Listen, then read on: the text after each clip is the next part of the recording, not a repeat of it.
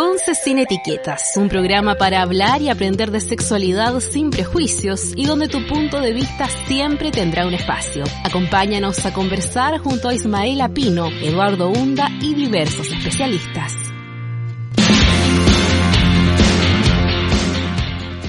Hola, buenas tardes, bienvenidas, bienvenidos, bienvenidos todos a este nuevo episodio de Conce sin etiquetas, día medio nublado, Eduardo Hunda por Concepción. ¿Cómo estás? Sí, nada que hacerle por ahí, está nublado y va a seguir nublado además el fin de semana. De hecho, se anuncian lluvias incluso para la próxima semana, así que eh, vamos a tener un par de días con hartas nubes, pero eso no significa, Mae, que los días sean malos o sean más fomes, ahí depende también de la energía que le ponga cada uno a su, a su día nublado en el fondo.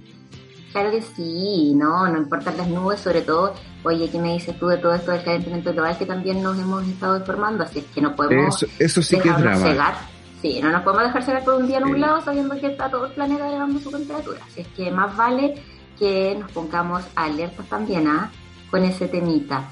Eduardo Bunta, ¿te parece si saludamos a Fidel Quinan que se encuentra en el estudio de Radio UDEC? Cariños para ti, Fidel. Gracias por permitirnos salir al aire un gran abrazo virtual para Fidel, que por supuesto nos colabora en la producción, así que, y nos salva justamente muchas veces también de esta situación pandémica, de este contexto y entorno virtual. Así que un abrazo también para Fidel, que nos apaña todo el tiempo, ¿cierto?, con esta producción.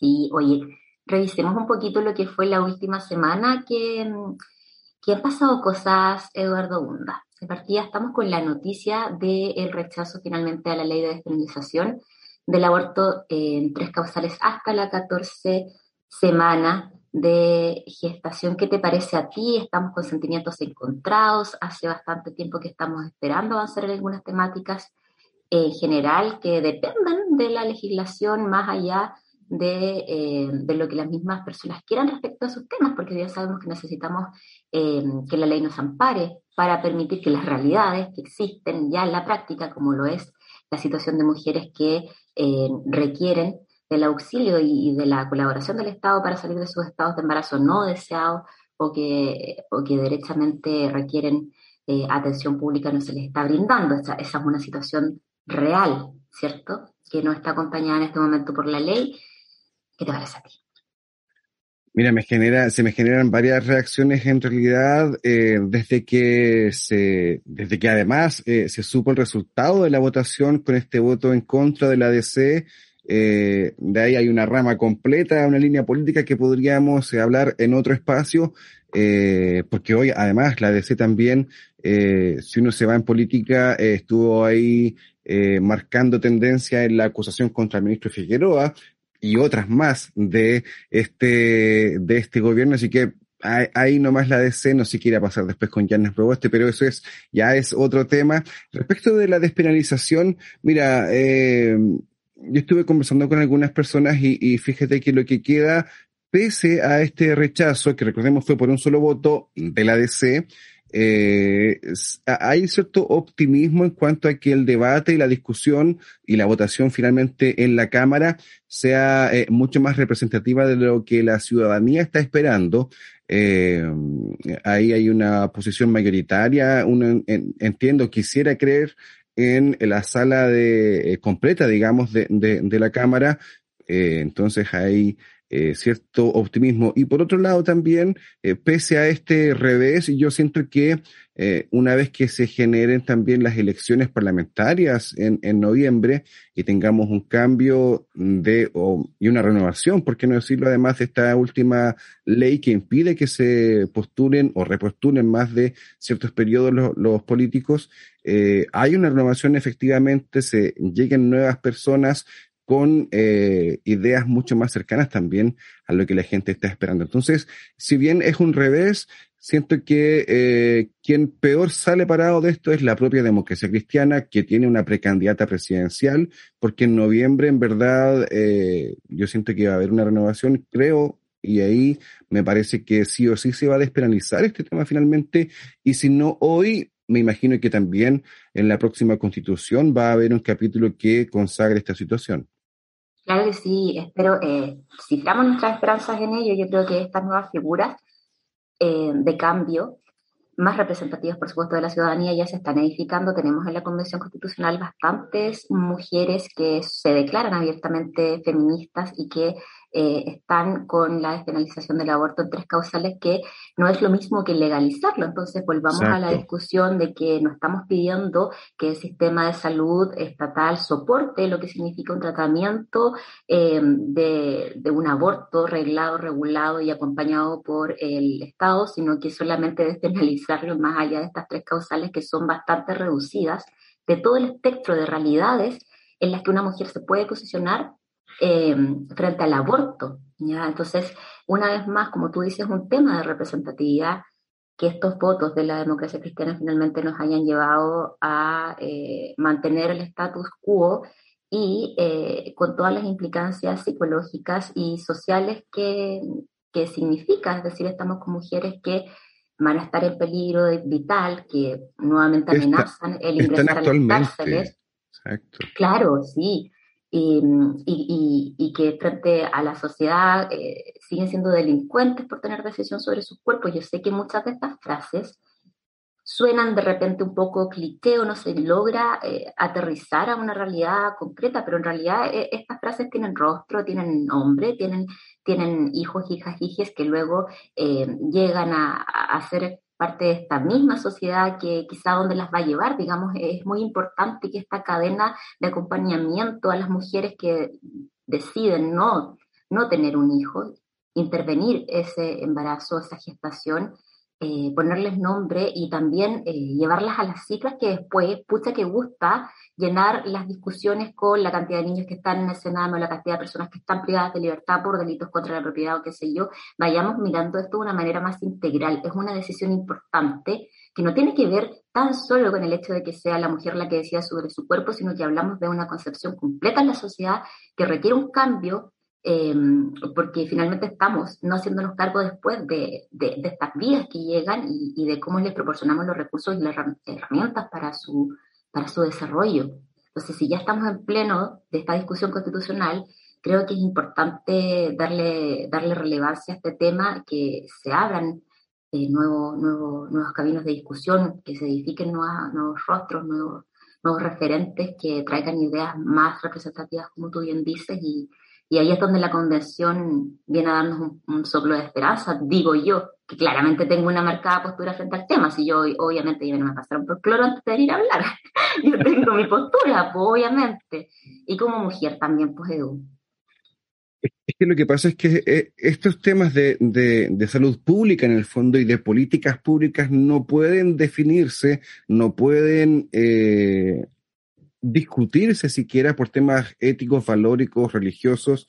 Eh, es una es una situación donde el Estado debe garantizar la salud de las personas y actualmente hay mujeres que mueren cada año porque eh, tienen que recurrir a un aborto clandestino que no les ofrece las garantías que les podría ofrecer el sistema público que no lo está haciendo actualmente. Entonces, claro, están estas tres causales que son bastante básicas finalmente, pero que no reflejan justamente las necesidades de la, ciudadanía finalmente, la comunidad.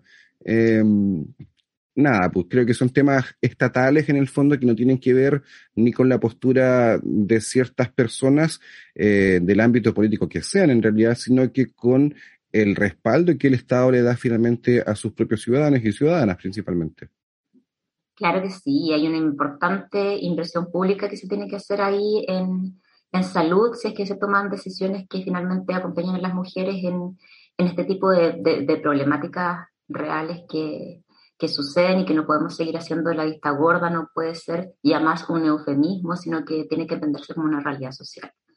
En fin, Eduardo, pero también ligado con esto. exactamente. Eh, Sabes que sí, porque es un todo, es un todo que venimos abarcando hace bastante tiempo en la discusión y que tiene que ver también con la educación sexual integral. Eh, recientemente se eh, celebró el Día de los Niños, Niñas, Niñas, y mm, qué importancia tiene nuevamente eh, atender a este llamado que también está desatendido por, por el gobierno de turno y por el Estado en general, eh, que es el tema de proporcionar educación sexual integral desde la temprana infancia, no sexista, por supuesto, eh, con perspectiva de género y que eduque de, de manera de, de, de, prevenir ciertas situaciones que tienen que ver con la indemnidad sexual de las personas y que es importante que, que se instalen en la conciencia desde, desde los primeros años, ¿cierto? Venimos diciéndolo hace bastante tiempo. Y aquí también hay una deuda muy grande y en el fondo el problema son todos los problemas, sino no podemos mirar segmentado eh, esta situación de la discusión de la despenalización, sino que tiene que ver también con esto, o sea, si no hay herramientas para las personas, para las decisiones, si no, está, si no empezamos a hablar de ciertas realidades como es el abuso sexual eh, o, las violaciones, entonces, eh, ¿cuándo atacamos el problema de raíz? Exacto, exacto. Tenemos una, una ley de educación sexual, sexual, digo, que está enfocada más bien en el carácter biológico y en prevenir embarazos adolescentes que en eh, generar conciencia sobre conceptos importantes como, eh, no sé, el consentimiento, por ejemplo, que es un concepto al que le, hemos dado mucha importancia en el último tiempo. Eh, ¿Cómo vinculamos?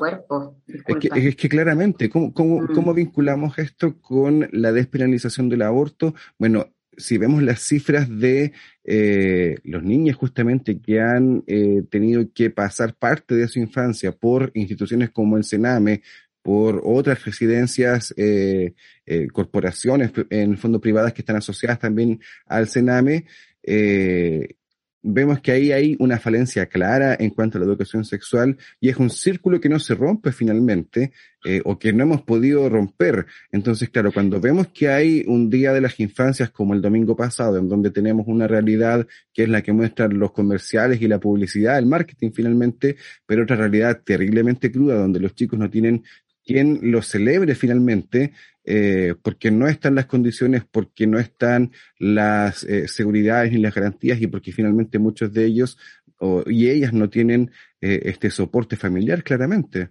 Por supuesto, y, mira, precisamente el Día de la Niñez o de las Infancias, en el fondo se impulsa a propósito de la Declaración de los Derechos del Niño y de la niña y de la niñez en general, que es como tenemos que llamarle finalmente, porque importa mencionar las cosas eh, de cierta manera, digamos, de tal o cual forma, tiene implicancias políticas. Y la niñez en el fondo eh, recibe este día para empoderarse, para recordar que les debemos bienestar, salud, eh, y que les debemos también soporte y acompañamiento en su desarrollo. Y mm, no olvidemos entonces que la educación sexual integral es un derecho humano. Entonces es ahí la importancia de eh, reconocer este día no como el juguetito que le tenemos que regalar, eh, ni la once, sino que también eh, darle una vuelta en cuanto a aquellas cosas en las que todavía no estamos, estamos en deuda y, qué importante es eh, entender entonces la educación sexual como, como un derecho que les pertenece, que le pertenece a la infancia y que se lo hemos arrebatado históricamente en Chile. Hemos tenido la oportunidad de conversar la situación argentina, en donde se ha tratado de instalar educación sexual integral. Eh, se hace, de hecho, en la práctica con sus falencias, por supuesto, porque, eh, ¿cómo no? ¿Cómo no las van a tener? Si, si es, bastante, eh, digamos, ambiciosa la propuesta, pero necesaria entonces, que ni siquiera logremos llegar a la discusión, que ni siquiera logremos instalar siquiera una primera ley para luego empezar a modificarla sobre la marcha, pero al menos un atisbo de iniciativa. Estoy enojado, Eduardo No, no estoy enojada. Sí, pero hay, hay alternativas. Hay alternativas, Mae, y precisamente vamos a estar conversando de vuelta de la pausa musical con eh, dos chicas que han generado justamente una iniciativa que encontramos en Internet, Niñez Poderosa. Ellas eh, nos van a comentar justamente acerca de este trabajo que ellas realizan justamente con niños, niñas y niñas en cuanto a esta formación alternativa, complementaria, y vamos a estar descubriendo justamente cómo es el trabajo de las chicas. Exacto, hay esperanza, Eduardo Bunda, entonces sin etiquetas, así que eso, seguimos remando, así es que vamos a la vuelta entonces con Niñez Poderosa y les dejamos con esta canción de Dennis Rosenthal que tiene una letra re buena para que eh, vayamos reflexionando también sobre eso. Pausa y volvemos. Pausa y volvemos.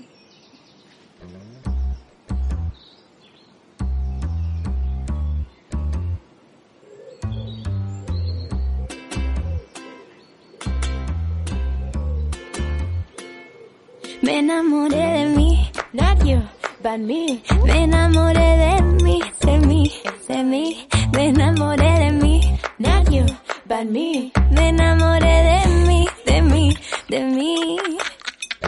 Me meto al Instagram, salgo con hambre y deprimida, podrida. TikTok me tiene mal, me huele toda una mentira, fingida.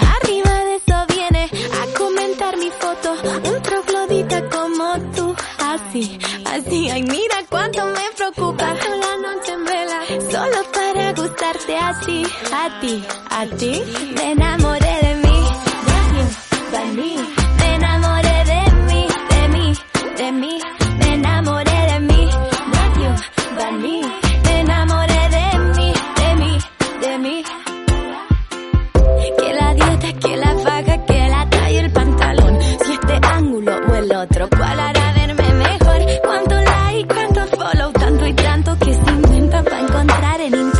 que se vive y no aparenta? Arriba de eso viene a trolearme mi foto. Otro pelmazo como tú. Así, así mira qué rico me resbala. Te lo digo a la cara y no te lo mando a decir que yo así me enamoré de mí. De mí, me enamoré de mí, de mí, de mí, me enamoré de mí. De mí, me enamoré de mí, de mí,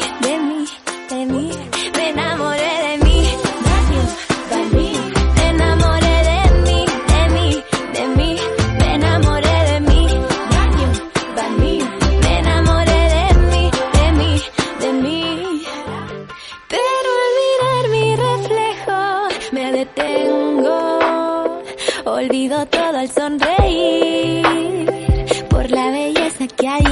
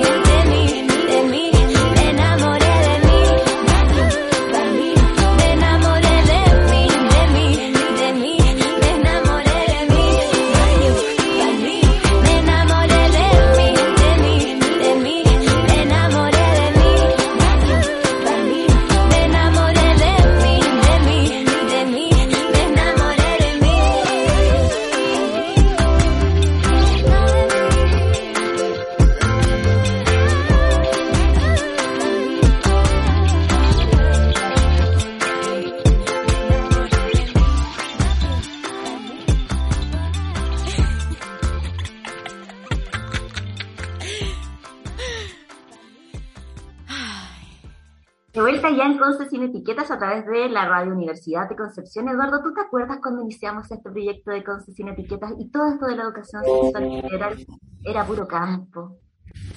Sigue siendo un poco así. Oye, era, fue bien complejo al principio, Mae, porque nos costaba encontrar entre, entrevistas, nos costaba eh, encontrar redes, además, no conocíamos a tanta gente y no había tampoco eh, tantas iniciativas en aquel momento. Estamos hablando de hace dos años atrás apenas. Claro, el tema está un poquito, un poquito más instalado que hace dos años cuando comenzamos y nos es más fácil, por supuesto, encontrar iniciativas, proyectos autogestionados de personas que quieren incluir como una especie de educación no formal, digamos, el hablar de temas necesarios como son la educación no sexista, integral en derechos sexuales y reproductivos, de feminismo. Y es por eso que hoy vamos a estar con un proyecto hermoso y estamos ya con las chicas, estamos con Pía y con Maribel para conversar acerca de Niñez Poderosa. ¿Cómo están, chicas? Bienvenidas a Concesión Etiquetas. Hola. Ay, Hola. muy Muchas ¿Cómo gracias por acompañarnos. Gracias a ustedes por invitarnos. Qué buen espacio el que tienen aquí. Gracias, se hace lo que se puede. Ah, ya, la humildad, chiquillas, eh, cuéntenos, bienvenidas, siéntanse cómodas, cuéntenos ustedes eh, un poquito de su vida, qué les lleva a generar este proyecto que nos llamó la atención, que es la niñez poderosa. Eh, me imagino que cada una por sus actividades tendrá relación con las infancias o con la educación. Cuéntenos un poquitito. Sí, yo creo que lo que más nos llevó como a la unión fue los, conceptos y como los valores que teníamos en, torno como al trabajo fuera del sistema, eh, como educacional eh, para las infancias. Yo en lo personal soy, mi, mi, profesión es diseñadora y dejé todo para formarme de instructora de yoga infantil. y claro, ahí empecé a ver hartas, hartos dolores que habían en las infancias, hartas falencias, hartas cosas que le sucedían de hecho en los mismos espacios educacionales, los establecimientos, y ahí empezaron a hacer un montón de, ganas de hacer más cosas, de generar más espacios. Y claro, conversando con, con Pía, cuando nos conocimos también era como, sí, también teníamos como esas ideas, esa, como el feminismo que nos movía a las dos, como algún, ahí empezaron a coincidir un montón de valores y, y de, de potencia, o sea, que nos podíamos potenciar entre las dos juntas. Yo soy profesora de enseñanza básica estudié teatro también y dentro, cruzando esas dos áreas, empecé a hacer cuentacuentos y a visitar colegios y jardines y bueno, también cumpleaños de repente o diferentes espacios con la infancia. Y llegó un momento en el que eh, empecé a constatar algo que yo ya sabía, pero que empecé a constatar ahí en, en los hechos, eh, como muchas veces los adultos, las adultas, son mucho más conservadores eh, con los niños que en sus propias vidas. Eh, y a tratar de no mostrar ciertas realidades que ya son parte del mundo, que son parte de nuestras vidas como, como adultos, pero tratando un poco de ocultar estas verdades. Eh, y que muchas veces si uno conversa, si es que no siempre, si uno conversa con la verdad, con la tranquilidad y desde el, desde el amor con las niñas, es algo que se trabaja con, con, aceptación, con cariño y no es, no es raro como muchas veces se llega a mostrar desde el mundo de los adultos.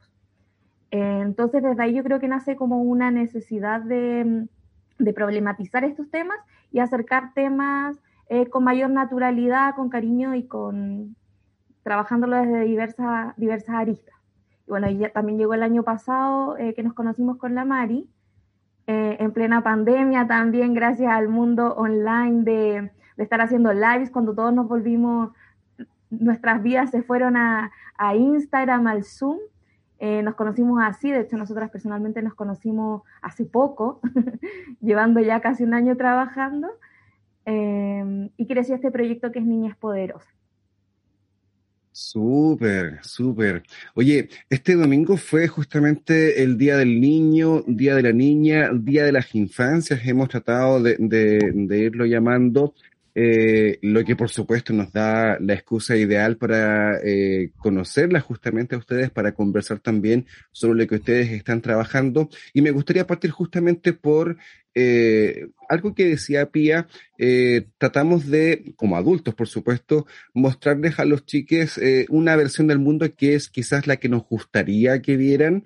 Eh, y además estamos en un modelo que lamentablemente nos muestra, valga la redundancia, modelos de cómo deberían ser además los niños, las niñas e incluso, incluso más allá también eh, patrones de la diversidad que el mercado también eh, ha empezado a generar. Entonces, ¿cómo, cómo, cómo abordamos ese tratamiento? Yo sé que es, es, profunda la pregunta, pero, pero para partir de ahí, justamente, ¿cómo abordamos eh, esa, esa enseñanza de, a los niños de que no todo lo que están viendo en el modelo, en el mercado, en el sistema en general, es lo que hay, sino que hay muchas más eh, formas y estructuras, claramente. Creo que ahí es donde entra lo que comentaba Pia, que es el conversar y el, como la escucha activa. A mí me ha pasado varias veces en, el, en mis clases de yoga de preadolescentes, que ahí es donde empezó a nacer también mi, mi, un poco mi desesperación por querer ayudarles.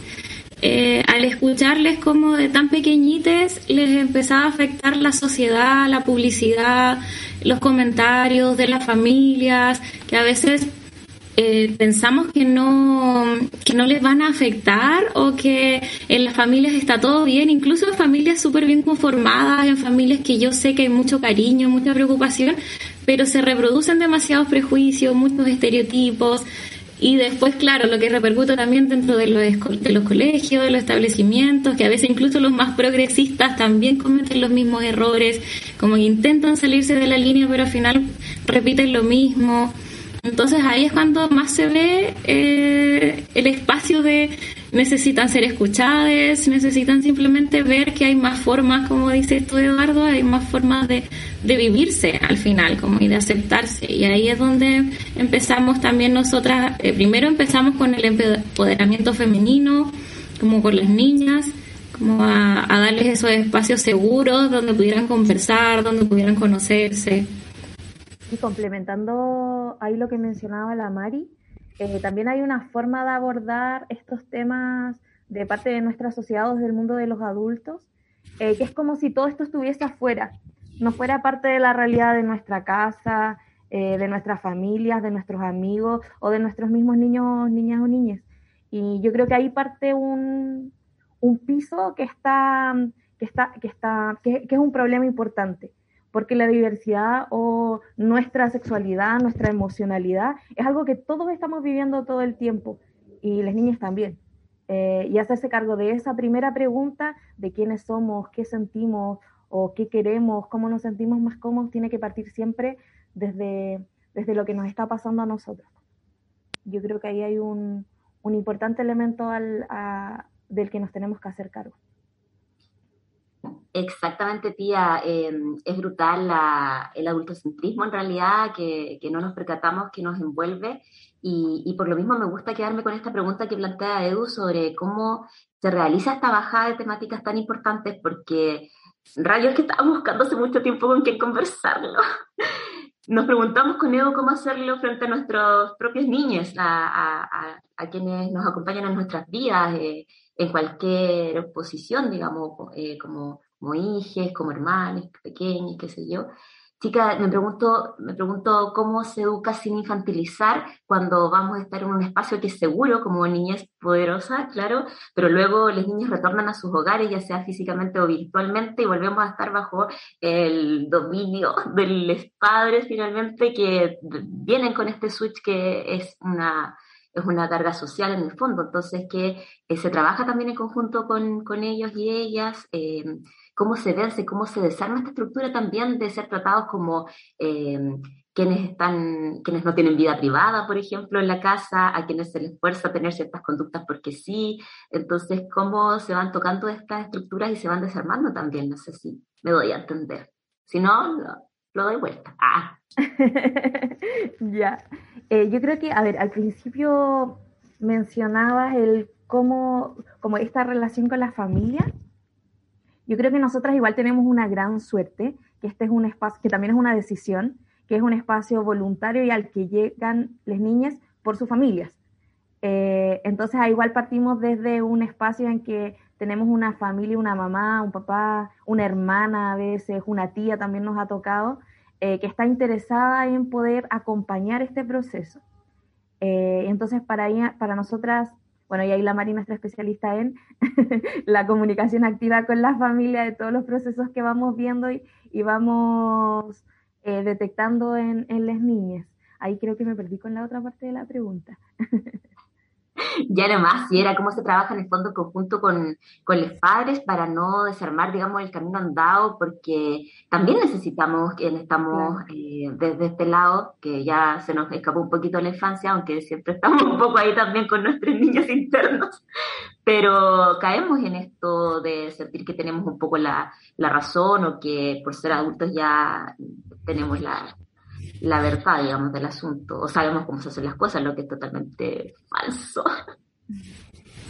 Sí, yo creo que, bueno, esto que dice Pia es súper real.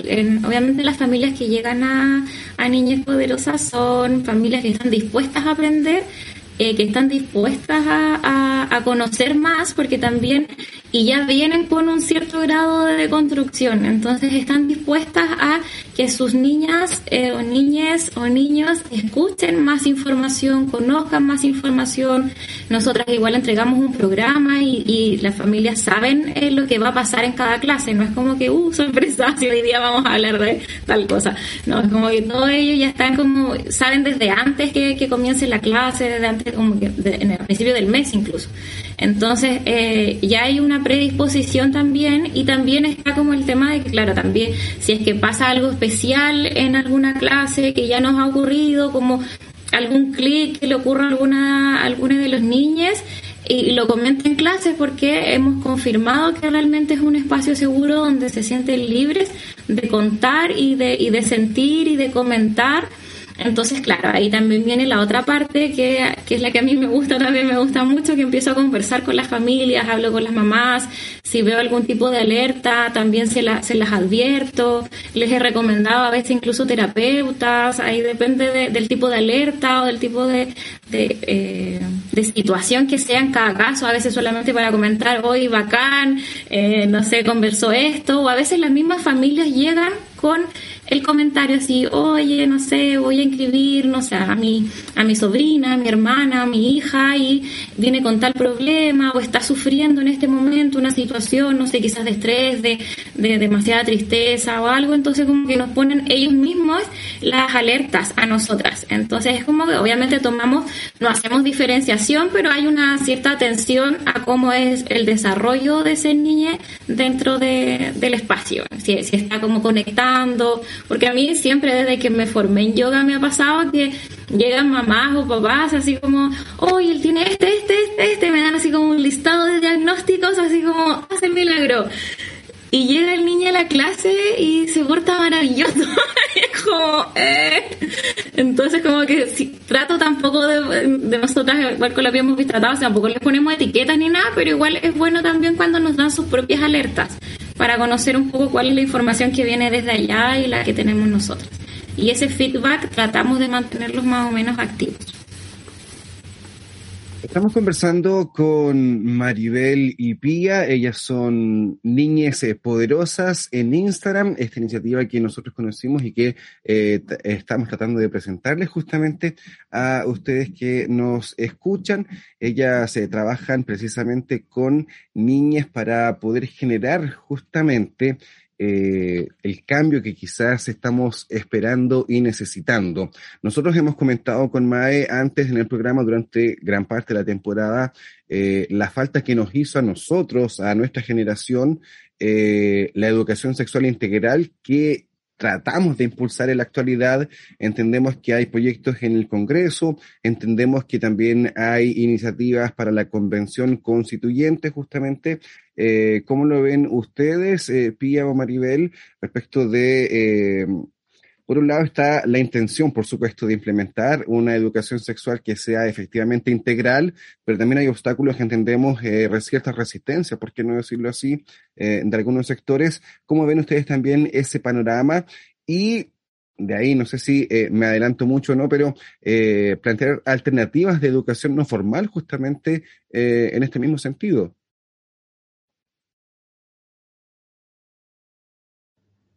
Claro, tenemos un país, o sea, una sociedad en general eh, que va avanzando eh, a pasos agigantados si uno lo piensa más en perspectiva y piensa que, claro, nosotros tampoco fuimos al colegio o crecimos hace tanto tiempo tampoco, eh, pero sí o sí el mundo, la tele, eh, las calles, eh, las redes sociales han cambiado muchísimo toda la perspectiva de, de, todo, de la forma en la que nos relacionamos, de lo que vemos, de cómo nos entendemos a nosotros, a nosotras.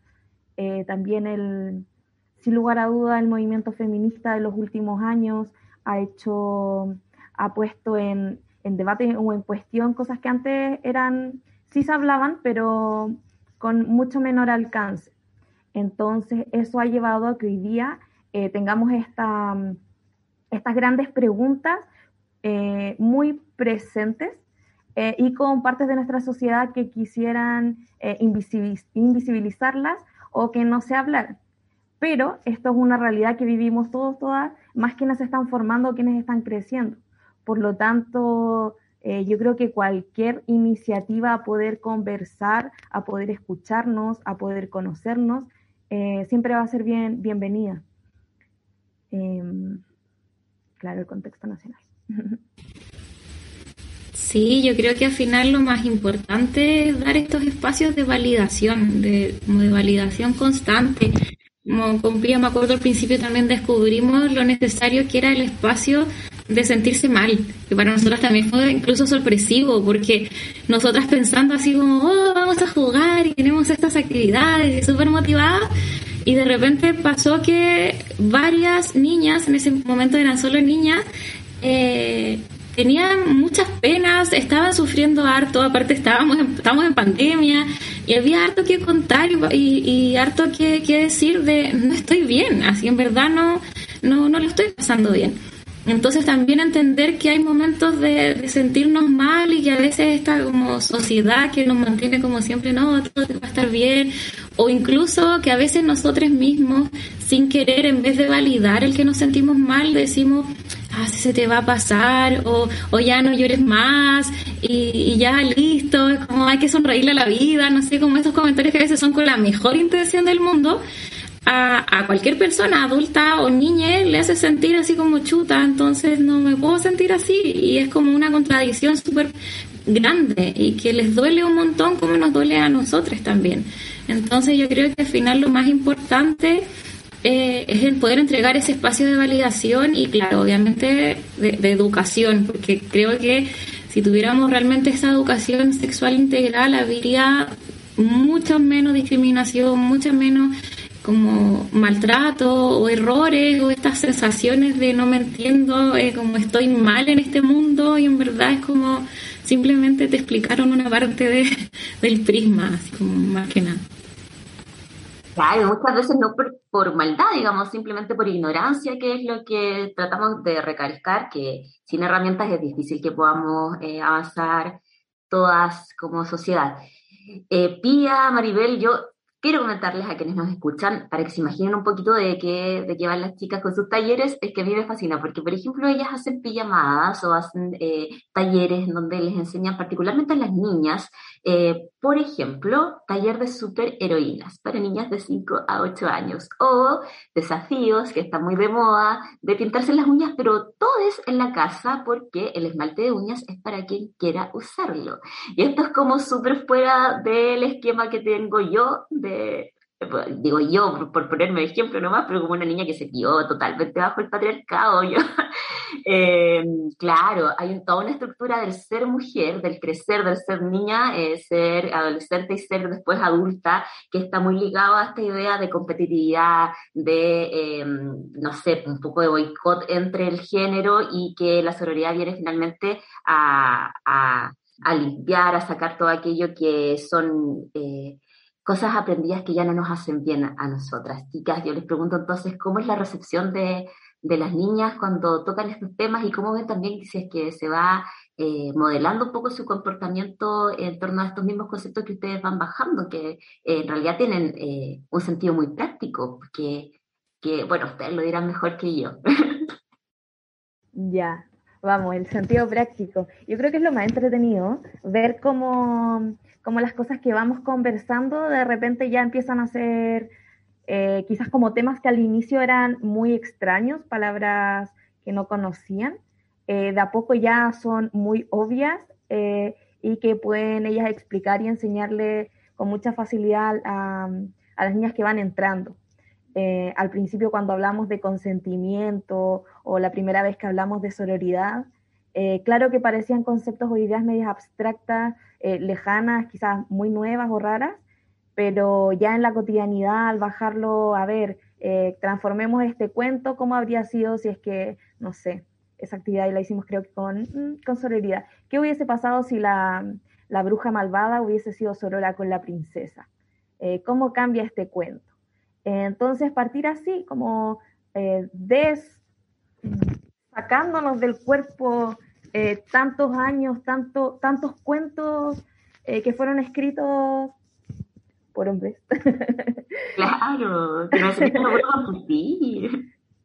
eh, Y a cambiar esta historia.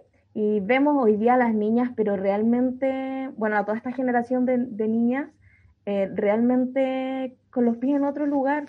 También ahí ayuda mucho que han cambiado muchos referentes también en las series, eh, sin lugar a dudas las series que ven ellas o los monitos son algo distinto a lo que veíamos nosotros hace unos años atrás. Eh, pero también yo creo que hay una cultura muy grande y muy pesada que por más que vayan cambiando ciertas cosas, si no las vamos acompañando por una conversación y una reflexión eh, que realmente permee los diferentes comentarios que podemos hacer, puede quedar todo en nada si es que no lo hacemos de, de forma integral. Eh, si es que valoramos mucho, no sé, eh, todos los cuerpos son distintos, pero en la calle vamos con las niñas y criticamos a otra persona por cómo se ve o cómo se viste, se nos cae la idea, no, no tiene sustento. Entonces yo creo que ahí hay un, una tarea muy importante de volver estas conversaciones algo integral. Eh, y así poder irlo discutiendo en los diferentes em, como espacios de sus propias vidas, con sus compañeras o compañeros de colegio, en la familia. Eh, si hay algo que no me parece de lo que veo, también dar espacio para conversarlo. Y también dar espacio a, los errores, como yo me puedo equivocar, todos nos podemos equivocar, y ahí tenemos todos que estar siempre aprendiendo y discutiendo, conversando de eso mismo. Pia o, o, o, Maribel, hemos hablado harto rato o mencionado varias veces en la, en la entrevista el concepto de la conversación, el concepto de, eh, de, establecer, por supuesto, con claridad lo que vamos sintiendo, lo que queremos eh, ser, lo que queremos eh, o lo que los niños también, por supuesto, quieren expresar. Eh, ¿Cómo han visto ustedes que la pandemia ha afectado justamente a esas conversaciones, tanto en quizás la generación de espacios seguros por, por, por, un lado, pero también en la confianza que la misma generación nueva, principalmente los más chicos, eh, tienen con eh, sus padres y con los adultos, por supuesto. La pandemia, yo encuentro que la, la repercusión más fuerte es el, la sintomatología depresiva, al final en las infancias y la, la preadolescencia, la adolescencia, es súper fuerte pensar, o sea, si pensamos en nosotros, en nuestras adolescencias, adolescencias, infancias incluso, fueron súper libres. O sea, estábamos siempre socializando, por lo menos en el colegio, por lo menos en las escuelas. Y ahora el hecho de estar dentro de la casa, pensar que a veces, sobre todo en la preadolescencia y adolescencia, que es cuando se empiezan a notar estas distancias enormes con los adultos o quienes nos están como, quienes son nuestros cuidadores, y estamos 24/7 con esas personas y hay que imaginar cómo es esa relación 24/7 de intensa a esa edad. Yo creo que eso fue como lo más notorio de la pandemia y por eso creo que también se hace mucho más necesario estos espacios. O sea, a mí me pasaba y me sigue pasando en mis clases de yoga, que es como algo aparte que lo que más les gusta es hablar y a veces tengo clases completas solo de conversar de cómo me siento, porque están así como necesito contar, necesito hablar y aunque sea online, a veces yo al principio de la pandemia decía online, que lata, como que fome, no va a resultar no va a haber conexión y en verdad sí, están como, es otra generación, como decíamos antes también, es como, vienen con otra, otros chips y vienen otras tienen sus habilidades sociales y, y tecnológicas mucho más activas pero creo que por eso es muy importante que existan estos espacios seguros, estos espacios de, conversación, porque mm, lo que más les marca son las sensaciones. Hay que pensar que están en unos cambios y unos procesos súper intensos emocionalmente, corporalmente, eh, psicológicamente, o sea, como por todos lados son muy intensos y las sensaciones son mucho más potentes. Entonces lo que nosotros sentimos que de repente estamos muy cansados, que de repente no queremos hacer nada, o estamos más irascibles como una persona adulta que igual podemos entender y tenemos otras herramientas para decir, ya me está pasando esto, esto me está colapsando, con esto no puedo, pero un niño está en formación y es como que colapsa nomás, como que no tiene idea por qué. Entonces yo creo que eso es lo más importante y por eso se hace también tan útil estos espacios, porque en el caso de que no haya un tan buen vínculo con más padres o el, o el cuidador que, que tengan, estos espacios se hacen en lugar de, de conversación y de, de, desahogo y de confianza y de, ay, aquí sí puedo ser yo, aquí puedo hablar de lo que quiero, como aquí puedo decir, eh, me siento mal, me siento bien, todo. Como, yo creo que eso ha sido como para mí lo, lo más bacán también de, de, ver como los efectos que ha tenido el, en nuestro curso, como de, de, que, puedan conversar, de que puedan ser ellos, de que puedan revolverla, como que nos reímos entre nosotros eh, y también escucharles, porque a veces uno dice, ya le estamos enseñando, pero a veces ellas también nos enseñan a nosotras. Y es súper lindo escucharlas hablar como, ay, qué bacán que tengan esta visión, así como que tienen algunas cosas súper naturales, como que ya de verdad hay cosas que no se cuestionan y simplemente necesitan esa validación para que no les cambie el suite con algún ejemplo, como decía la vía antes, como que de repente se cae el discurso en otro lado, en otro espacio, es como que... Mmm, quedan como ahí como, ¿es este pensamiento o este otro, como que no, no les concuerda y como que siento que en el espacio nuestro es como, ah, sí, es como, es eso, me gusta, esto me hace sentido en el fondo. Por cierto, chicas, eh, quisiera saber cuáles son las próximas actividades o que nos cuenten un poquito acerca de cómo se programan los talleres para quienes se quieran unir. Eh, me imagino que se puede hacer desde cualquier parte de Chile, si es online, pero algún tipo de, de concurso. Cuéntame. Pongamos un caso práctico. Yo tengo un hijo que va a cumplir ocho años ahora en octubre, vivo en Concepción. ¿Cómo lo hago para conocer las actividades que vienen? Y si puedo inscribirlo además. Eh, nosotras acabamos de lanzar, bueno, hace unas semanas, los talleres de este segundo semestre. Eh, como comentábamos anteriormente, antes este era, un- espacio solo para niñas, eh, pero pasaron algunas cosas internamente en que mm, ahora somos un espacio para niñas, niñas y niños. Pues tuvimos un proceso muy bonito de, mm, eh, para llegar a este punto en el que, en el que ahora invitamos a todas, todas y todos. Y tenemos tres niveles.